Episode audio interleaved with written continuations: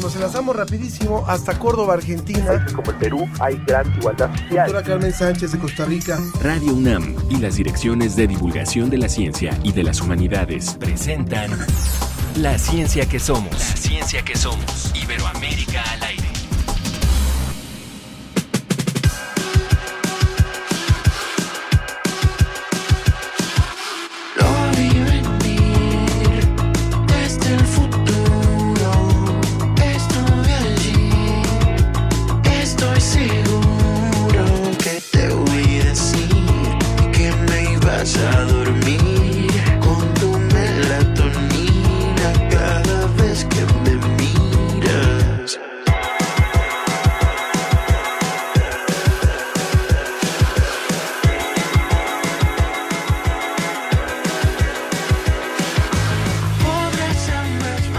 A este grupo que se llama Solo Fernández, es un grupo originario de República Dominicana. Damos inicio hoy a la ciencia que somos y como siempre me da mucho gusto saludar a mi compañera Ana Cristina Olvera. Yo soy Ángel Figueroa. Ángel, queremos hoy saludar en especial a las personas que nos escuchan en Puré, pero Michoacán, aquí en México, ya que ahora nos van a empezar a escuchar por la radio comunitaria inolvidable en el 90.5 de FM y también a la Radio Universidad de Chocó en Colombia. Un muy fuerte abrazo para ellos y bienvenidos a la ciencia que son. Muy bien, y queremos aprovechar, por supuesto, para comentar que esta semana se reconoció a la UNAM como la universidad más internacional de toda América Latina. Claro que esto obedece a muchísimos esfuerzos de toda nuestra, nuestra UNAM. Así es, Ángel. Esta evaluación fue de la World's Most International Universities 2023, que se lanzó el 25 de enero y calificó el número de estudiantes y docentes extranjeros, además de publicaciones en revistas con, al menos un coautor extranjero a nivel mundial. Así que en eso la UNAM, la mejor de Latinoamérica. Y en ese sentido, la UNAM también superó a todas las instituciones de educación superior de Latinoamérica en este ranking, la mejor evaluada a nivel mundial fue la Universidad de Hong Kong, seguida por la Escuela Politécnica Federal de Zúrich en Suiza, y dentro de la clasificación la UNAM está en el lugar 132 de todo el ranking mundial, la número uno a nivel América Latina.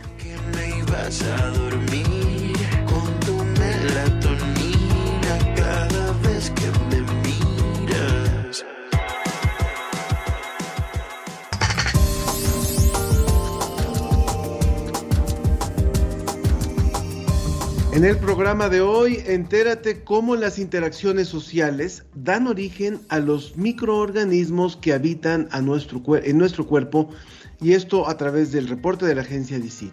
¿Y qué opina la generación Z de la ciberseguridad? Pues vamos a eh, analizarlo en nuestra sección de tecnología. La conservación de la ciencia y su historia se convierte en una cátedra recientemente creada en México. Escucha cuál es la misión de esta cátedra. Oigan, y ya saben que la comunicación con ustedes es vital para nosotros, así que por favor, todo lo que nos quieran escribir, tenemos el Facebook, La Ciencia que Somos, y también Twitter, arroba Ciencia que Somos, ¿verdad Ángel? También, claro que sí, por supuesto que los invitamos a que participen. Vamos a Salamanca.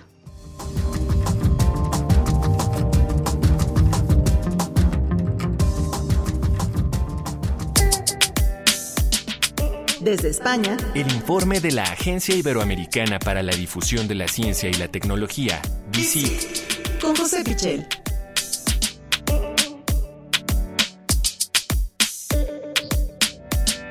Como siempre es un gusto darte la bienvenida, José, y creo que hoy con una de las notas más interesantes que nos has propuesto.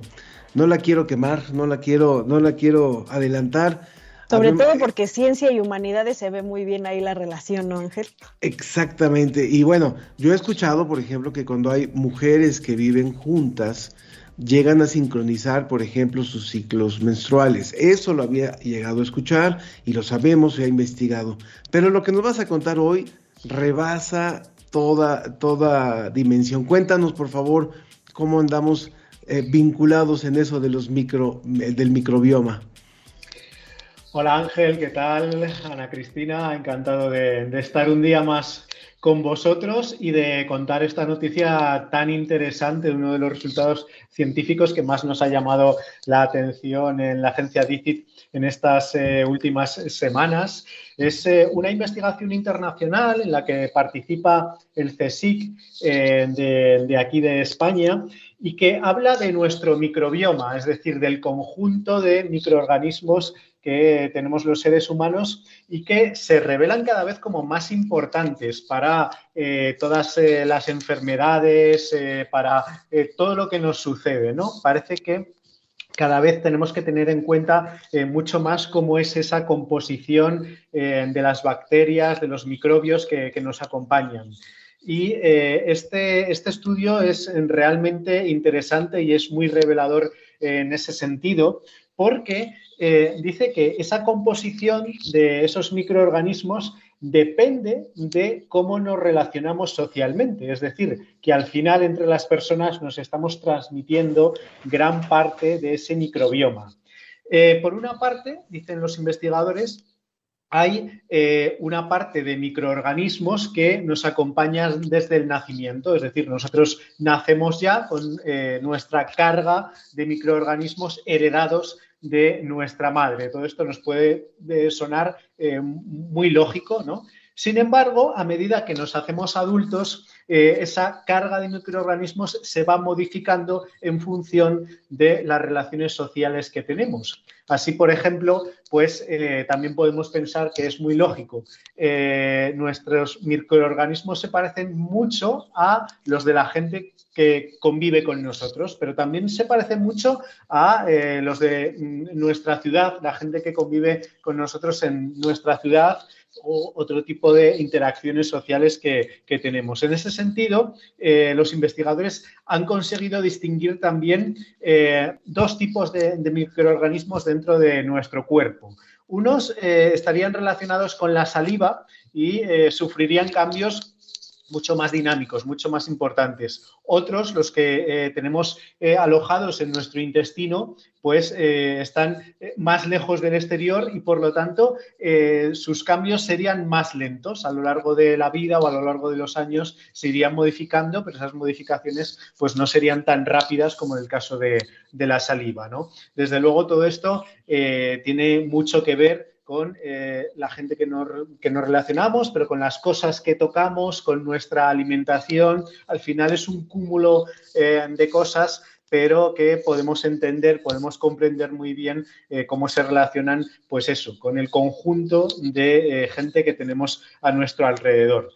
Y todo esto es muy importante, como decía al principio, precisamente porque al final nuestra salud depende muchísimo de nuestro microbioma. Eh, se relaciona muchísimo con enfermedades como eh, el cáncer, eh, la diabetes, en fin, enfermedades muy importantes. Y desde luego, dicen los investigadores que teniendo en cuenta todo esto, también cabe pensar en posibles terapias que lleguen a modificar nuestro microbioma en lugar de otro tipo de tratamientos más agresivos.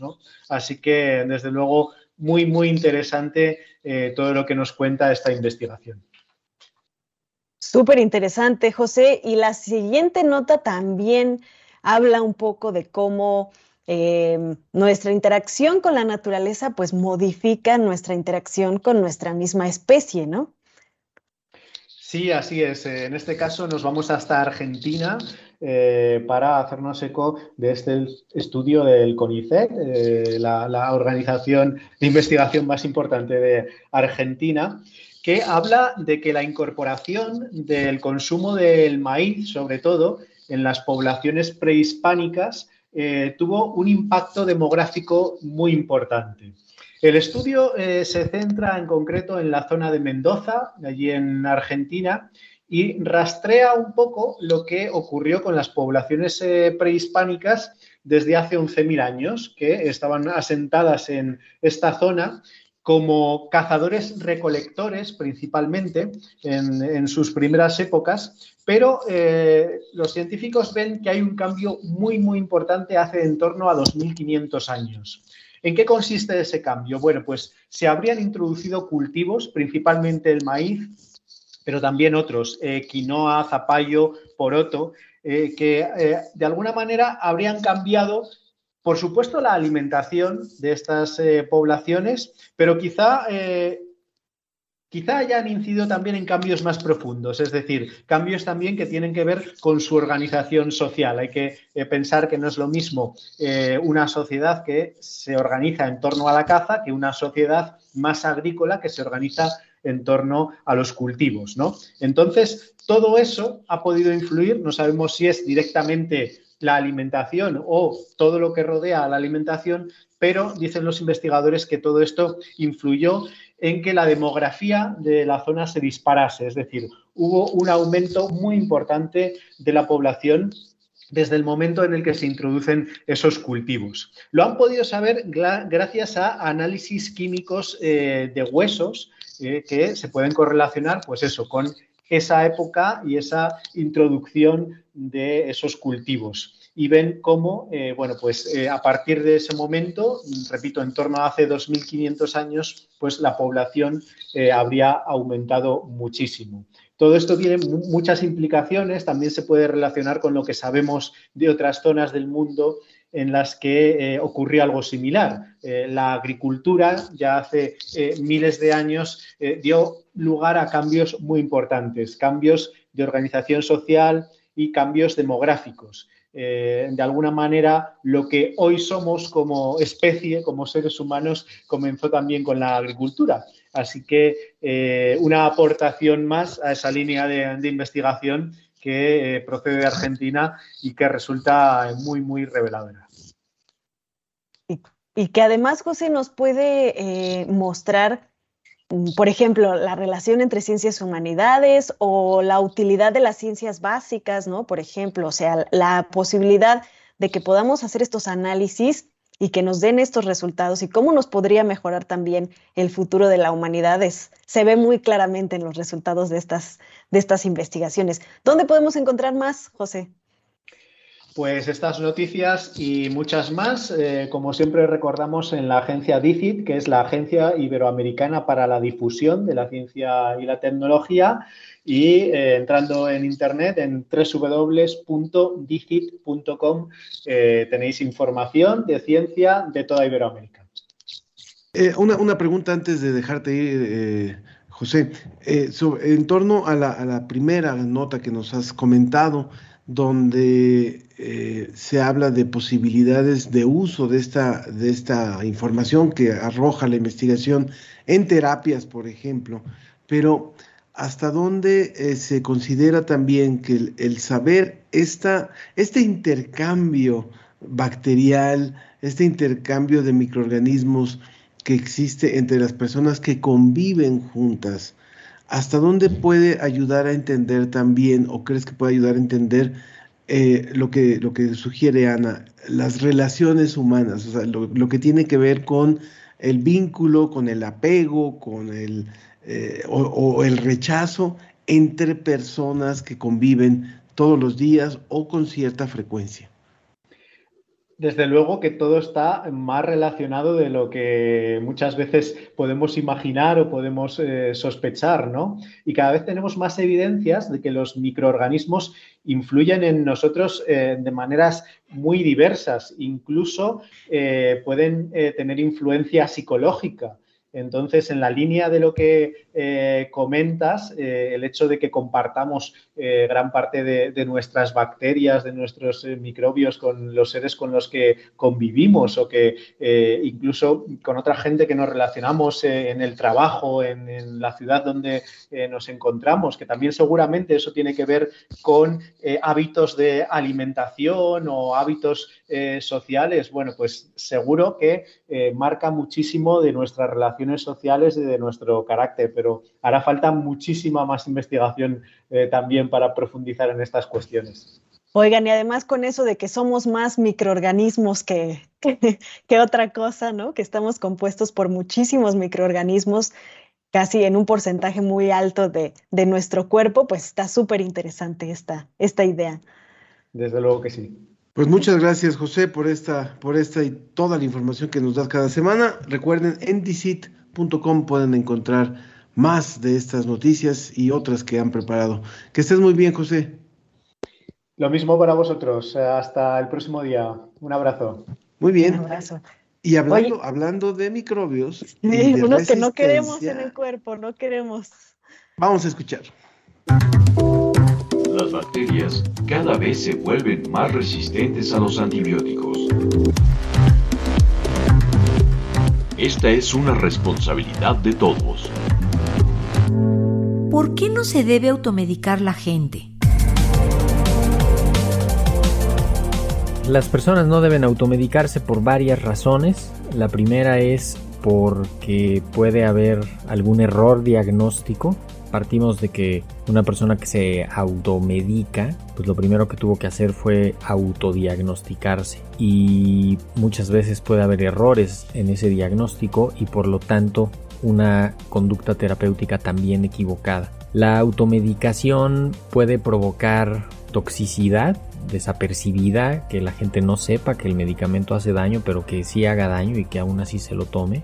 Y puede provocar efectos secundarios, puede provocar problemas precisamente como la resistencia antimicrobiana, porque se toma un antibiótico de manera indiscriminada, de manera incorrecta, seguramente a una dosis inadecuada, seguramente por un tiempo inapropiado, y eso puede generar una exposición subóptima al medicamento, derivado de lo cual las bacterias van a hacerse resistentes precisamente porque el medicamento no se usó adecuadamente. Entonces hay riesgo de toxicidad, hay riesgo de que no sea efectivo el tratamiento y esto va a generar gastos, va a generar daño y lo mejor pues es evitar todo eso.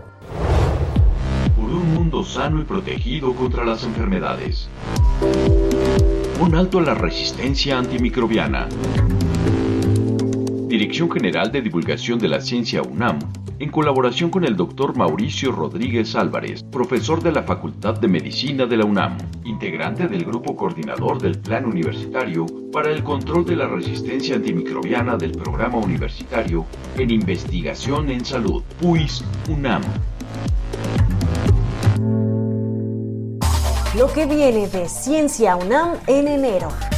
Conoce a la doctora Hortensia Galeana, primera mujer que dirige el Instituto de Matemáticas en 80 años. Un estudio realizado en México revela las especies de mamíferos que están en riesgo de desaparecer debido a la emergencia ambiental. Y te contamos qué es la paleogenómica, la historia escrita en nuestros genes.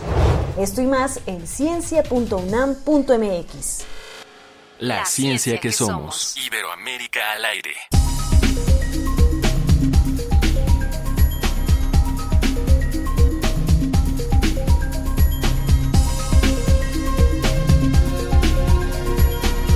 Continuamos aquí en la ciencia que somos. Y bueno, hace ratito que estábamos hablando de esta vinculación entre ciencias y humanidades.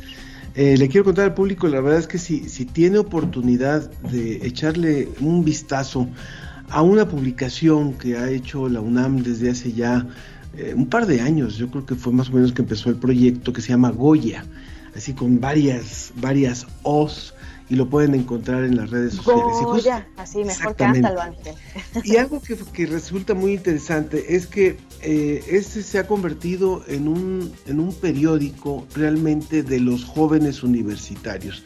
Creo que es una gran experiencia y ayer justo estuvimos en Universum, en el foro de química, presentando el número 8, creo que es, habla sobre la extinción y de hecho la, la temática que se les puso a los chicos para que escribieran era si habíamos, si la ex- heredamos la extinción, que sí es algo que finalmente hemos heredado. Y algo que yo eh, quisiera destacar es que en este ejercicio de este, de este periódico hay muchísima colaboración de parte de jóvenes de distintas partes de la UNAM y no solamente de la UNAM, de, distintas, de distintos estados. Algunos escriben, otros hacen ilustración, otros hacen poesía, pero en realidad eh, siempre deseamos que los medios que con los que cuenta la UNAM sean apropiados por los jóvenes, pero a veces no se logra, a veces no se logra que los jóvenes estén al tanto de, la radio, al tanto de la televisora universitaria. Sin embargo, eh, realmente los invito a ver Goya. Goya está siendo hecho por los jóvenes y en este caso que se habla de la extinción, que es el número nuevecito que apenas se presentó ayer, pues hay una gran colaboración y una visión desde distintas ópticas de los jóvenes sobre este tema de la extinción. Entonces, los invito a visitar eh, los sitios, eh, las redes sociales de Goya para que encuentren ahí el número 8 que habla acerca de nos heredaron la extinción. Saludamos también, por supuesto, a los radioescuchas que se están comunicando, Ana. Así es, Ángel, muchas gracias a todos los que nos están mandando mensajes. José Alfredo Jiménez Mejía, también saludamos con mucho gusto a Patricia Chavarría, eh, que nos saluda y nos dice que los temas son de gran interés. Muchas gracias. Recuerden que siempre nos gusta mucho que nos sugieran temas, que nos sugieran eh, pues cuestiones que a ustedes les preocupan, así como lo escuchamos de los jóvenes con la extinción, como nos contaba Ángel también nos ocupa y nos preocupa mucho lo que ustedes quieren escuchar en este programa. Sergio Gasca, un fuerte abrazo, con mucho cariño que siempre está pendiente de todas las transmisiones y a todos también, Raúl Santos por ahí que nos escucha desde Ciencia UNAM y a todos los que nos están escuchando, gracias por seguir en este programa. Continuamos. Tecnología hoy. Me conecto, luego existo. Con Dejetic.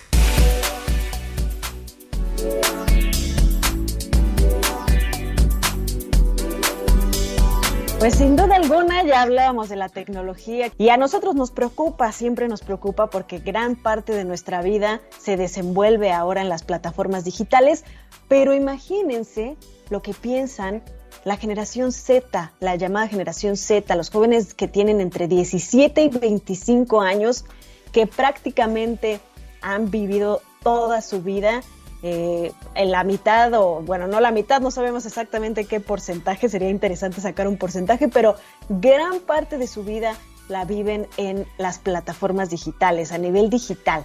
Así que la ciberseguridad, es decir, las cosas que puedan pasar que los dañen a través de las plataformas digitales es una gran preocupación y hoy queremos platicar de esto con el maestro Carlos Tlahuel Pérez. Él es coordinador de seguridad de la información en la Dirección General de Cómputo y de Técnicas de Información y Comunicación de la UNAM, mejor conocida como DGTIC, y además es maestro en Ciencias de la Computación, maestro en Ingeniería Financiera e ingeniero en Computación por la UNAM.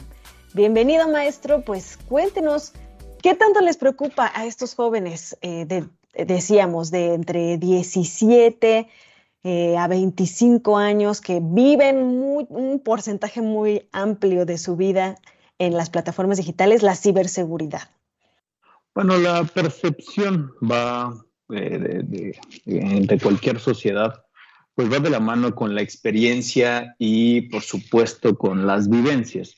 Ante una sociedad eh, mayormente digitalizada, eh, ¿a qué me refiero con esto? Eh, nosotros ya podemos sacar una tarjeta de crédito sin siquiera salir de, nuestra casa, ya podemos, ciertos bancos, hay, hay, ciertas figuras incluso que, ya no están constituidas como bancos y, que no tienen cajeros como tal, una red de cajeros, no tienen oficinas. Eh, ante también un servicio de alquiler de, autos que realmente no tiene una propiedad de autos como lo es Uber, pues entonces todo va recayendo más en un área digital. Entonces es normal que haya una mayor preocupación por eh, qué pasa si eh, en algún momento de, este, yo pierdo mi identidad o mi identidad es comprometida regularmente nosotros cuando vamos a trabajar, pues bueno, ya, llegamos a un lugar donde nos conocen, etcétera. O sea, es difícil que alguien intente suplantar nuestra identidad, ¿no? Este, ya me imagino si alguien que no fuera yo quisiera hablarle a mi jefa y diga, sí, mira, claro, vamos a hacer esto. Dicen, oye, tú no eres Carlos, ¿no? No sé qué haces aquí. O igual en la entrada, oye, tú no eres Carlos. Pero imaginemos en una sociedad digitalizada que lo único que tenemos es un login y un password que vaya otra, este, otra persona e ingrese, pues totalmente es factible, ¿no? Cualquiera podría decir, sí, claro, es el usuario 723, ¿no? Pues tiene la contraseña, pues este es el usuario 723, no hay ninguna duda. Entonces, eh, pues realmente la, preocupación es eh, debido al estado de, la sociedad, el, estado de alta digitalización, podemos llamarlo así, eh, y sobre todo, pues todos los, las consecuencias que vendrían, ¿no? Hablaba hace un momento sobre bancos que, pues ya puede sacar una cuenta sin, sin tener que pararse en el banco. Si por ahí tenemos este eh, son nuestros únicos medios de autentificación, pues hasta pues nos podemos quedar sin, cuentas bancarias, este, eh, eh, mucho se ha este, hecho, hay muchos estudios respecto a, las, a los nuevos trabajos, los trabajos totalmente digitales, que precisamente generaciones más nuevas son los que son los más susceptibles a, a, a este, a, o bueno, los más preparados para este tipo de trabajos, ¿no? Eso es, eh, precisamente algo que nos llama mucho la atención, Carlos, puesto que han, hecho estudios donde se habla de que siete de cada diez jóvenes entre los 17 y los 25 años están preocupados por un posible robo de identidad o porque utilicen sus materiales, eh, sus fotografías en, en, otras redes sociales o de forma indebida. Y uno pensaría que esa es la generación que más lo hace y que menos, menos cuidado tiene. Entonces, ¿cómo contrasta eso, Carlos? Mm, pues más bien al contrario. Yo creo que son los que son más conscientes del, del peligro que es compartir datos de una forma indiscriminada. Es más fácil que una persona que no tenga, eh, no esté sensible, por ejemplo, pongo un ejemplo muy rápido, eh, en las cuestiones de paquetería, de que llega el paquete con, las, este, con el nombre, dirección, ya se ha documentado de que hay personas que van recortando esos datos para llevárselos, ¿no? para precisamente intentos de suplantación de identidad. Es más fácil que alguien eh, más joven que, está en contacto con la tecnología y que sabe perfectamente que lo único que necesitas para acceder a ciertos servicios nada más son, por ejemplo, algunos pocos datos. Carlos, ¿Qué, pasa además con esta situación de eh, la automatización? Cada vez estamos eh, automatizando más procesos, no solamente en las industrias o en temas de, eh, diferentes ámbitos de trabajo, sino incluso en, en nuestras vidas cotidianas, ¿no? Y además de automatizarlos, están conectados, está también expandiéndose el Internet de las cosas. Ahora tenemos muchas cosas conectadas en casa y en los diferentes ámbitos en los que nos desenvolvemos. Y estos sistemas también pueden ser atacados por eh, criminales cibernéticos. ¿Qué, tanto es esta preocupación? ¿Qué tanto es este el peligro de que se interfiera en la automatización de ciertos procesos que sean fundamentales? Mm, pues bueno, las probabilidades, los riesgos es algo que siempre se tiene que tener en consideración cuando se adopta cualquier nueva tecnología, llamémoslo Internet de las Cosas, etcétera, tiene que haber. Y por lo tanto debe de haber medidas o contramedidas para evitarlo. no, no queremos caer en la paranoia, porque para eso se supone que es la tecnología, para simplificarnos nuestras vidas, hacer, hacer todo más fácil, más sencillo, más rápido, mejor. Pero evidentemente siempre hay un riesgo asociado. ¿No? Este, el, riesgo pues dependerá de los, eh, hay todas unas metodologías para calcular el riesgo, tanto personal en una industria, por ejemplo, hablamos de automatización de industria, está también la ley de protección de datos personales, qué pasa cuando se filtran toda esa cantidad de datos, que también es una posibilidad este, latente en todo sistema, este, hasta las grandes corporaciones eh, y más que ustedes están en medios, saben perfectamente que las, las ultra top este, eh, empresas tech también han tenido filtraciones de, datos masivos. Así que, pues sí, eso es un riesgo, pero como todo, siempre existen las contramedidas. ¿Y cuáles serían esas, esas contramedidas? ¿Cuáles serían esas sugerencias que tú le darías a los usuarios jóvenes y no jóvenes que, están, que están y que estamos en redes? Ok, pues de las primeras este, y más fáciles de implementar, bueno, tener varias contraseñas, este, y incluso me atrevo a decir hasta niveles de contraseñas. ¿A qué me refiero con esto? eh, si yo utilizo redes sociales, este, pues tener una contraseña o dos contraseñas con la misma complejidad, es decir, a lo mejor cinco mayúsculas, este, ocho números y un carácter especial. Pero muy diferente si yo estoy hablando de, contraseñas de bancos. Ahí sí a lo mejor le pongo más, este, más, más creatividad y me voy a eh, este, seis, siete eh, letras, este, voy a dar una exageración, este, 10 números, eh, cuatro caracteres especiales. Eso es a lo que me refiero con que hay que tener diferentes medidas. Incluso existen generadores ¿no? automáticos de contraseñas. Efectivamente, hay algunos complementos en los este, exploradores que hacen eso. No es muy recomendable guardar las contraseñas en los exploradores, eso sí, pero también, digamos, Depende, si nada más es para entrar a mi Facebook o algo por el estilo, pues podemos tenerlo guardado ahí. Si es para un banco, mm, yo tendría mis reservas. Estamos hablando con Carlos Lahuel Pérez, coordinador de seguridad de la información de DGTIC, que es el, área de la UNAM que controla, que maneja toda la parte de tecnologías, de información y de comunicación en, en, los medios digitales.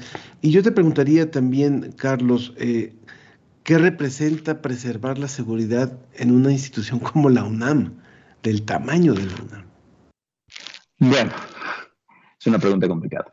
Eh, como tal, eh, las áreas de seguridad de la información que están presentes en la mayoría de las organizaciones, casi casi es una, eh, este, una, un área obligada para las grandes organizaciones, pues tenemos que cuidar múltiples este, múltiples aristas. Una de ellas, por ejemplo, este, confidencialidad, disponibilidad e integridad, ¿no? Que, la información de la, de la universidad, pues no de la información sensible, no debería de tenerla cualquiera, no debería tener cualquiera acceso. Entonces, se establecen ciertas medidas o contramedidas para evitarlo. Ya quedamos que nunca se puede tener la certeza del 100% de esto, nunca va a pasar. Eso, eso es imposible. Siempre hay una pequeña posibilidad. Entonces, pues eh, realmente es, complejo y pues dependiendo, hay una categorización de la información. No todo merece la pena de ponerle todas las medidas, porque todas esas medidas se representan también costo, costo de personal, este, recursos financieros, tecnológicos. Entonces, hay que hacer una clasificación de la información y por lo tanto qué eh, información es la que merece estar eh, con las mayores contramedidas posibles o preventivas. Excelente, pues ahí están algunas recomendaciones básicas también, como es esto de tener mucho cuidado con, las contraseñas que generamos, dónde las guardamos, tener diferentes niveles de eh, información. ¿Algún consejo rápido antes de irnos, Carlos, sobre el manejo de datos personales? Eh, pues rápidamente, recuerden que este, los datos personales, las personas que están recabando datos personales están obligados a informar qué es lo que se debe de hacer con esos datos personales a través de un aviso de privacidad. Y uno puede estar de acuerdo, por ejemplo, con la transferencia de datos personales. ¿A qué me refiero muy rápido? Un gimnasio, un local pudiera transferir mis datos a una de, este, compañía de, complementos, yo podría decidir si estoy de acuerdo con ese tratamiento o no estoy de acuerdo con esa transferencia. De acuerdo, siempre enterarnos qué hacen con nuestros datos. Muchas gracias, Carlos, por esta participación y tendremos mucho más cuidado cuando utilicemos plataformas digitales. Muy bien. Muchas gracias. Vamos rápidamente a escuchar a One Radio y seguimos. Akaji Aotli, que significa Camino para Canoas, hoy conocido como Canal Nacional, es posiblemente el canal más antiguo que sigue activo del continente americano. Este canal, que forma parte de la herencia prehispánica, fue construido y creado con el propósito de unir entre sí varios canales o cuerpos de agua, así como transportar personas y materiales en canoas. Es por esto que la UAM participa en el proyecto y ejecución de obra de saneamiento del Canal Nacional. Para su conservación, la doctora Claudia Muñoz García, investigadora del Departamento de Producción Agrícola y Animal, y el médico veterinario zootecnista Pablo Miguel Gómez Tiriarte, quien cursa la maestría en Ciencias Agropecuarias de la Universidad Autónoma Metropolitana, se han dedicado a estudiar patógenos en roedores invasivos del Canal Nacional. Este es un gran peligro para la salud humana y para la fauna de la zona, dada su capacidad de transferir enfermedades. Dada su importancia, se realizan acciones para rescatarlo mediante el proyecto integral y ejecución de obra de saneamiento del Canal Nacional, que como parte de los objetivos de renovación se incluye la captura y remoción de animales exóticos e invasivos, como por ejemplo los roedores inantrópicos. En la capital se han reportado la presencia de tres roedores inantrópicos e invasivos, la rata noruega Ratus norvegicus, la rata negra Ratus ratus y el ratón doméstico Mus musculus. La presencia de estos entraña el riesgo de propagación de patógenos. El agua de Canal Nacional sufre de una gran contaminación, pero no hay que dejar de lado el entorno en que se encuentra, pues es muy propicio para las especies nocivas, invasivas y no nativas. Es fácil que las ratas, el ratón común, los perros y los gatos se adapten de mejor manera al hábitat humano.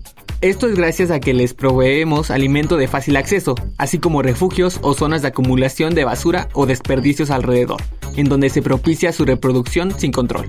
La problemática sobre estos animales llega ya que pueden acarrear padecimientos, convirtiéndose así en un asunto de salud pública, porque su excremento, orina y artrópodos tiene virus, bacterias y parásitos y estos se transmiten a los humanos. Esto puede ocasionar situaciones muy severas que gracias a la historia conocemos, tal es el caso de la peste negra. Través del proyecto se han capturado roedores sinantrópicos a lo largo del canal y hasta el momento se han atrapado 152 ejemplares. Además, esto tiene el fin de investigar en el laboratorio los endoparásitos y las bacterias que hay en sus ectoparásitos. Una vez que se obtengan resultados, se va a poder concientizar o reportar con más eficiencia sobre los peligros, pues se considera existen millones en la Ciudad de México. Para la ciencia que somos, desde la Universidad Autónoma Metropolitana. Para más información, visita guam.mx diagonal semanario. Guam, líder en conocimiento.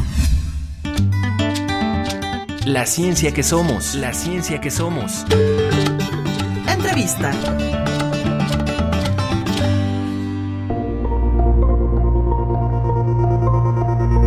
El 27 de marzo de 2022, la Organización de las Naciones Unidas para la Educación, la Ciencia y la Cultura, UNESCO, reconoció la Cátedra de Diplomacia y Patrimonio de la Ciencia en México convirtiéndose en el primer país en unificar estos dos ámbitos.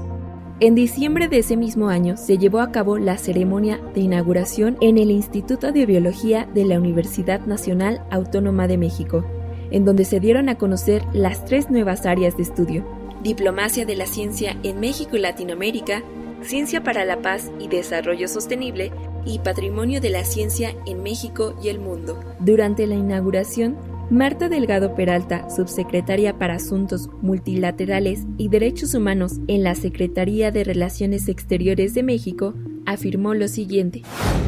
La cátedra surge mm, al combinar dos áreas de estudio.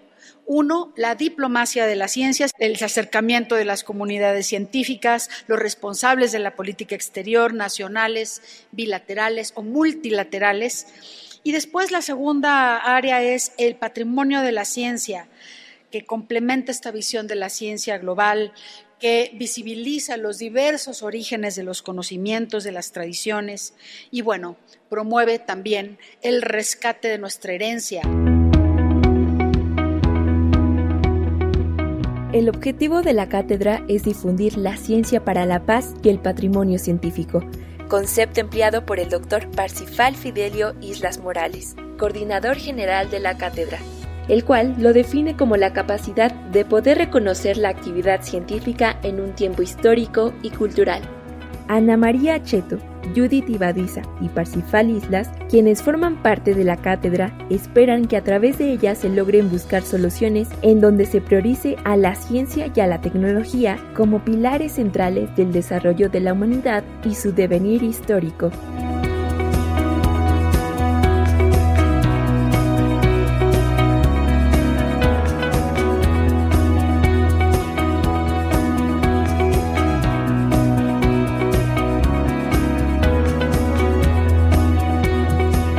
De esta forma nos da muchísimo gusto recibir hoy aquí en La Ciencia que Somos. Ana María Cheto, doctora, ¿cómo está? ¿Cómo le va? Muchas gracias, Ángel. Gusto poder saludarte, aunque sea desde la distancia en esta ocasión. Ya teníamos rato de no vernos. Muchas gracias por estar aquí con nosotros. Sí. La doctora Ana María Cheto es titular de la Cátedra UNESCO de Diplomacia y Patrimonio de la Ciencia Ella es investigadora del Instituto de Física de la UNAM, fue nominada recientemente por la Organización de las Naciones Unidas para la Educación, la Ciencia y la Cultura, la UNESCO, como miembro del Comité Directivo Mundial de Ciencia Abierta de este organismo, en donde representa a los países de América Latina y el Caribe. Y bueno, pues es un gusto tenerte por acá, Ana María. Muchas gracias. Muchas gracias, Ángel. Es importante eh, contarle un poco al público que nos sigue tanto en México como en otros países de América Latina eh, cómo es que se genera esta cátedra, qué es lo que promueve, hablar de diplomacia y patrimonio de la ciencia. Aparte, cada una de las dos eh, áreas tiene un montón de, de trabajo por delante y que nos contaras un poquito, por favor, sobre esto. Sí, cómo no. Bueno, surgió la idea de eh, unas reuniones en el seno de la SECTEI, de la Secretaría de Educación, Ciencia, Tecnología e Innovación del Gobierno de la Ciudad de México, a instancias de su titular, la doctora Rosaura Ruiz, eh, que está muy interesada en el tema de la diplomacia de la ciencia. Eh, y después de varias reuniones y de buscar, de explorar posibles sedes para una cátedra, afortunadamente la Universidad Nacional Autónoma de México ofreció ser la sede, estuvo de acuerdo en serla, lo cual nos complace mucho y eh, hicimos las gestiones para que esta cátedra fuera reconocida por la UNESCO. Eh, cosa que es muy importante porque entonces forma parte del conjunto de cátedras Em, debo decir que a diferencia de otros campos en donde la universidad ya tenía mucho camino andado, por ejemplo, en este de las tecnologías y la seguridad que se acaba de eh, mencionar hace unos minutos, eh, no es así en el caso de la diplomacia y el patrimonio de la ciencia, aunque la UNAM misma tiene eh, importantes elementos de patrimonio científico, muy importantes. Y esa también es una de las razones para venir aquí a la UNAM y, tenerla como sede. Eh, la, la interfase entre el patrimonio de la ciencia y la diplomacia de la ciencia es una interfase muy rica, muy importante, nos abre un espacio para una diversidad de actividades. Y yo no quisiera tomarles mucho tiempo porque quisiera también presentar a mis colegas eh, de la cátedra, a Parsifal y a Judy, pero les voy a dar un, ejemplo, un ejemplo muy reciente, ¿verdad? Em, y debo decir que esta cátedra es pionera en, no solo en México, en América Latina, y en, la UNAM es la primera cátedra UNESCO en el área de la ciencia, pero que además combina estos dos eh, elementos que, que van en su nombre. Un ejemplo muy reciente, eh, a instancias de un colega norteamericano, eh, mexicano que trabaja en Estados Unidos, un físico eh, que se llama Luis Orozco. hemos estado en pláticas con el Hotel Genève, que es un hotel histórico en la zona rosa de la Ciudad de México, porque resulta que en la azotea de ese hotel y gracias a la, una importante acción diplomática y científica de don Manuel Sandoval Vallarta, uno de los pioneros de la física en México, en, particular en la, de la teoría de rayos cósmicos, reconocido internacionalmente, eh, se realizó un experimento en la azotea de este hotel que fue decisivo para determinar que los rayos cósmicos son están formados por partículas de carga positiva y eh, la persona que hizo este, experimento aquí en México, enviado por su, tutor de doctorado de Estados Unidos, después recibió el premio Nobel, no solo por esta medición, sino por muchas otras cosas que hizo en su vida, porque él era en aquel entonces estudiante de doctorado. Pero entonces resulta que el Hotel Genève es histórico no solamente por muchas otras razones, ¿verdad? Por haber sido el primer hotel con eh, electricidad, con agua corriente, caliente, etcétera, sino también es de valor histórico para la ciencia. Entonces, ya la Sociedad Mexicana de Física, junto con la Cátedra de Diplomacia y Patrimonio de la Ciencia, ha este, promovido la declaración del Hotel Genève como sitio de patrimonio eh, científico, patrimonio histórico de la ciencia. Y sí puede haber varios otros. Nuestro país también tiene patrimonio importante, tiene patrimonio importante inclusive prehispánico, ¿no? Eh, de hecho, ustedes saben que el sitio de Xochicalco es donde se realizó el primer congreso, em, podríamos decir con el lenguaje de hoy, latinoamericano, ¿verdad? Aunque en la época prehispánica, o sea, de todo el, continente que, forma ahora América Latina, eh, de astronomía. Entonces, hay, tenemos patrimonio. No, el patrimonio científico no es eh, propiedad de unos cuantos países de, que se han desarrollado más en la ciencia. Nosotros también tenemos nuestro patrimonio. Debemos reconocerlo, protegerlo y darlo a conocer. Y para eso se requiere también la diplomacia. Pero aparte, la diplomacia de la ciencia, como lo declaró la subsecretaria Marta Delgado, ¿verdad?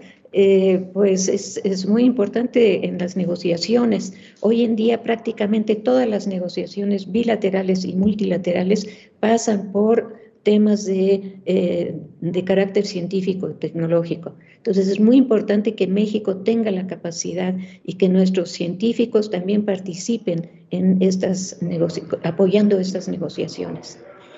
Justo, justo eso, doctora. La saludo con mucho gusto también. Eh, porque es importante contarle a las personas que nos escuchan que eh, usted ha tenido mucha experiencia en estos campos, en estos, eh, en estos dos ámbitos, en la diplomacia, en el patrimonio de la ciencia. Por ejemplo, formó parte de dos equipos de científicos que ganaron Premio Nobel de la Paz por buscar la desnuclearización. y también recientemente eh, eh, pues ha sido eh, nombrada como miembro del Comité Directivo Mundial de Ciencia Abierta de la UNESCO. Y justo en esto, que es lo que acaba de mencionar, que atraviesa todo al, patrimonio de la ciencia, la diplomacia de la ciencia, me gustaría que abundara un poco más en por qué es tan importante que la ciencia sea para todos, que llegue a todos los rincones, que nos toque a todos, porque nos permite no adentrarnos en, una guerra mundial porque nos permite encontrar acuerdos, encontrar coincidencias, objetivos comunes y, justamente extenderlo a todas las personas de la humanidad. Muchas gracias, Ana Cristina. Pues brevemente les puedo decir, porque desde el punto de vista y, eh, conforme a la tradición justamente de nuestros países en América Latina y el Caribe, la ciencia es patrimonio de la humanidad. ¿no? Es un bien público, el conocimiento es un bien público. Entonces debemos eh, evitar que se siga privatizando, porque eso es lo que ha pasado, que se privatiza, se patentiza, etcétera, y entonces nosotros tenemos que terminar pagando incluso por conocimiento que nosotros hemos generado. Eso debe, eso debe pararse, debe eh, revertirse este proceso e incluso invertirse. Y em, debo decir además con mucho orgullo que en, este, en esta primera reunión del Comité de Ciencia Abierta, eh, decidieron elegirme como presidenta del comité y yo creo que tiene mucho que ver precisamente el hecho de que vengo de una región donde tradicionalmente hemos considerado que la ciencia es un bien público y por lo tanto debe estar abierta a todos. No solamente el acceso al conocimiento y a los datos, sino también abierta en el sentido de que abierta a la participación de la sociedad. ¿Qué, retos vienen ahora que inicia esta cátedra o que inició esta cátedra?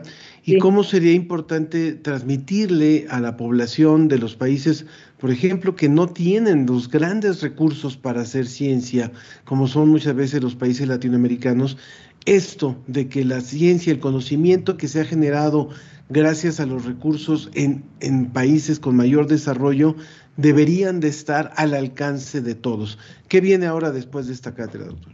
Hay, hay, hay una cantidad de retos, algunos precisamente se, los, se tienen que afrontar al nivel de la implementación de la recomendación de la UNESCO sobre ciencia abierta, ¿no? Y, y, y, por eso la directora general ha formado este comité para que podamos apoyar la, la, implementación de las recomendaciones, porque los retos son muchos, son de falta de infraestructura en nuestros países, falta de incluso resistencia por parte de la comunidad académica, fíjense. O sea, mm, hay académicos que sienten que no tienen por qué dar a conocer sus resultados más ampliamente, como si perdieran algo con ello, cuando por el contrario, se gana, todos salimos ganando, ¿no?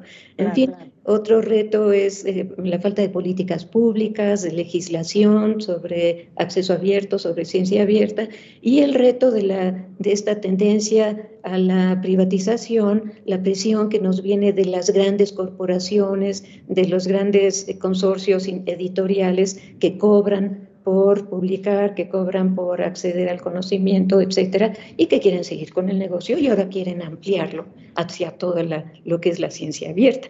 Entonces, los retos no son menores, ¿verdad? Y en el, ya regresando a la cátedra, y para cerrar, regresando a la cátedra de, de patrimonio, de diplomacia y patrimonio de la ciencia, ahí también las acciones diplomáticas son muy importantes, porque no es cuestión de que hagamos un bloque y que nos peleemos con, con, el otro lado, no, porque más bien tenemos que aprender a dialogar, a convencer al otro y a buscar alianzas, buscar aliados en todo el mundo, porque los hay, pero es cuestión de identificarlos y de trabajar con ellos. Entonces sí hay mucho que hacer desde el lado de la diplomacia y pues patrimonio, ni hablar. Lo que estoy diciendo es que justamente la ciencia es un patrimonio, de ser y, y ser protegido como un patrimonio universal. Nos quedan cinco minutos, doctora, pero no nos eh, podemos ir sin que nos presenten muy eh, concretamente los productos que, están, que están impulsando con esta cátedra de inicio, ¿no? Eh, la aplicación, etcétera, el, la aplicación, el diplomado. Sí, sí, sí. Bueno, ya no tengo aquí a mis colegas, pero eh, justamente Judy y Parsifal han estado desarrollando esta aplicación, una aplicación muy bonita. Después les podemos pasar los datos de la aplicación. Se puede ver en el celular precisamente para las, diferentes actividades y, con eh, información muy interesante. Otro producto es eh, una publicación que está ya en línea eh, hecha con el apoyo del Colegio de México y de la Embajada de España, con sitios de valor este, científico eh, que son parte del patrimonio del Centro Histórico de la Ciudad de México. Es una, digamos, una guía para los turistas, ya sea locales, nacionales o, del exterior, sobre eh, sitios de patrimonio eh, científico en la ciudad, en el centro histórico. También se han dado cursos, se han dado seminarios, ahora estamos en contacto también con el seminario de Historia y Filosofía de la Ciencia de la UNAM.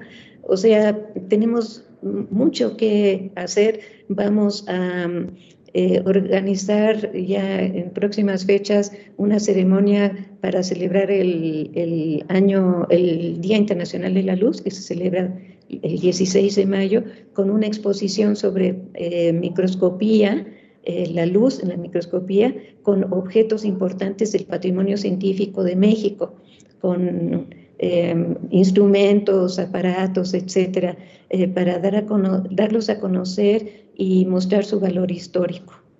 Pues ténganos, ténganos al tanto de todo esto para poder ser también aliados en la promoción de todo lo que están haciendo a través de la ciencia que somos y otros espacios. Rápidamente, en 30 segundos, el doctor Alonso García pregunta si en la cátedra solo colaboran instituciones o también el público puede colaborar. Sí, el público puede colaborar de diversas maneras, como en todas las cátedras UNESCO. La, responsabilidad es, un programa académico. Cada cátedra UNESCO es un programa académico, por ello debe estar hospedado en una institución académica y debe eh, estar, tener al frente personal académico responsable. Eh, pero ya las actividades propiamente pueden ser de muy diversa índole y en efecto, nuestra intención es también trabajar con diferentes sectores de la sociedad y de manera individual se nos pueden acercar. Em, próximamente vamos a lanzar el sitio web de la cátedra, vamos a tener un sitio dedicado para eh, invitar, entre otras cosas, para invitar al público a, a que venga con propuestas de actividades, etcétera, con muchísimo gusto. Muchas gracias. Gracias, doctora Cheto. Pues vamos a estar muy pendientes también de por ahí el diplomado que hay de, diplomacia, valga la redundancia, de diplomacia donde se incluye la, diplomacia de la ciencia y de todos los productos de la cátedra. Y ojalá más adelante podamos platicar más a fondo acerca de esto, de este tema de la ciencia abierta, que también es muy fascinante. Le agradecemos mucho, agradecemos mucho a todas las personas que nos están escuchando. Aquí Amina Zapata dice, sumamente atractivo lo que expresa la doctora, pero para hacer investigación se requiere dinero. Vivimos en un país cuyos gobiernos carecen de sensibilidad política para destinar mayor presupuesto que apoyen a estudios para mejorar la vida de nuestra población. Y por otra parte, la clase empresarial no se queda atrás en nuestro país y dice si este segmento tendría la posibilidad de aplicar la diplomacia científica para que apoyen investigaciones. Bueno, vaya que, el tema es muy...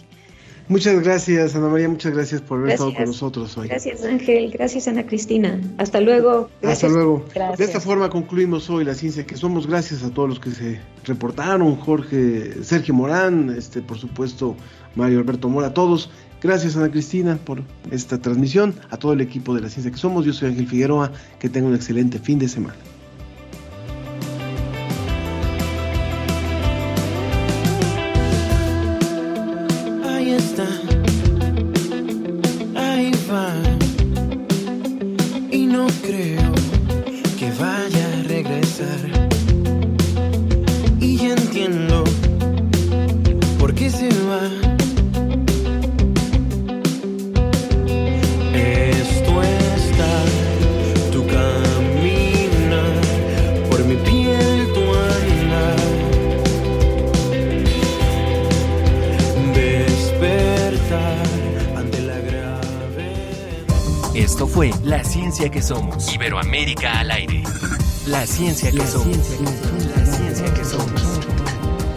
Coproducción de Radio UNAM y las direcciones de divulgación de la ciencia y de las humanidades.